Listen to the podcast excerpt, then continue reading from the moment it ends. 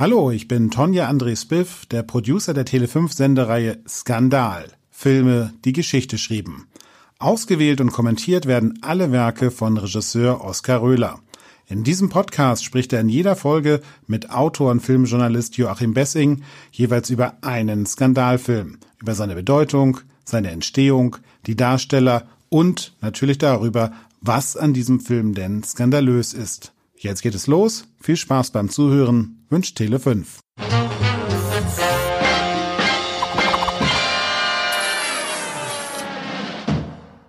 Der Skandal des Films ist, dass die äh, äh, äh, türkische Regierung von den Amerikanern komplett desavouiert wurde. Also es war eine rein, äh, meiner Meinung nach, politische Causa, die quasi mit der Türkei und der türkischen Regierung zu tun hatte. Mm. Ich finde halt, welche Auswirkungen das auch immer damals hatte, das ist, dass man ihn heute als Skandalfilm bezeichnet, ist das Film für mich heute skandalös, weil er so durchschaubar einfach äh, US-amerikanische Interessen vertritt. Mm.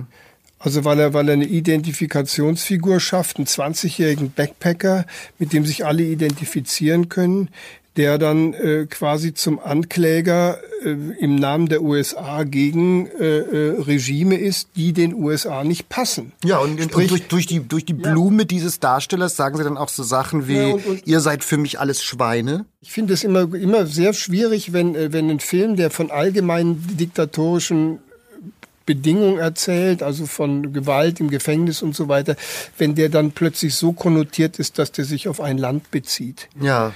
Wenn das nicht im abstrakten Raum bleibt, sondern wenn es heißt die Türkei.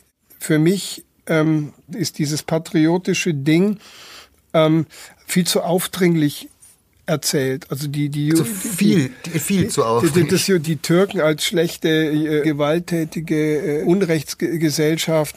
Das ist aber so das klassische Oliver Stone Schwarz-Weiß-Bild mhm. auch. Also der will ja kein Rassist sein, aber, aber man hat immer so das Gefühl, er hat diese Invasoren-Mentalität irgendwo. Mhm. Ihr habt hier das kaputte Land und da hole ich jetzt meinen Jungen irgendwie raus. Mhm. Also die Türken sind ja in Amerika gar keine kleine Nummer gewesen. Bloß waren es halt diese assimilierten Türken. Und aber da drüben, das mhm. böse, die böse Türkei, da ist dann der Knast und da fassen die sich gegenseitig an Penis und so. Schlimm eigentlich der Film. Sollte eigentlich verboten werden bringt der Vater ihm doch noch so ein Care-Paket. Er bringt ihm zwei Stand Winston-Zigaretten aus Amerika mit und nicht wissend im Prinzip, dass man früher noch zu meines Vaters Zeiten, also die türkische Zigarette war ja ein Qualitäts, also man hat ja eine Orient gesagt, wenn man eine, richtig, ja, ja. Äh, also praktisch selbst das wird negiert, ja. Die Türkei ist ein so ja, schmutziges Loch. Sie reden ja auch immer über das schreckliche Essen, das man nicht essen kann. Na, im Grunde genommen ist es also fast fast ein Propagandafilm. Es ist, das ist lustigerweise und, ist es ein Propagandafilm. Ja, und und und und aber auch im, im Hinblick auf die Politik, wenn du überlegst in der Zeit, wo der gedreht wurde, das war ja auch die Ära der letzten europäischen Diktaturen. Mhm. Franco war noch an der Macht, mhm. Griechenland Militärdiktatur, Türkei Militärdiktatur und die USA im Grunde genommen äh, diese Diktaturen weghaben wollte. Ja. Also ich glaube, wenn du heute einen Film über türkische Gefängnisse drehen würde oder heute einen, einen, einen, deutschen Journalisten, der inhaftiert wird und in der Türkei ins Gefängnis kommt,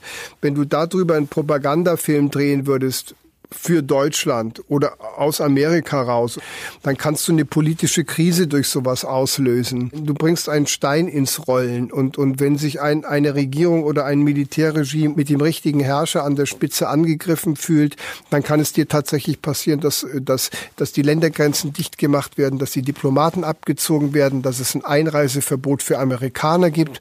Ich weiß nicht, ob das damals stattgefunden hat, aber wenn der Film ein Skandal war, dann war das eine politische kleinere Krise, die in einem größeren Zusammenhang stand.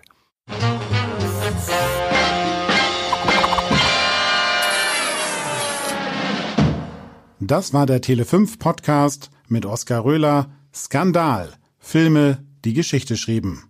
Tschüss, danke fürs Zuhören und bis zum nächsten Mal.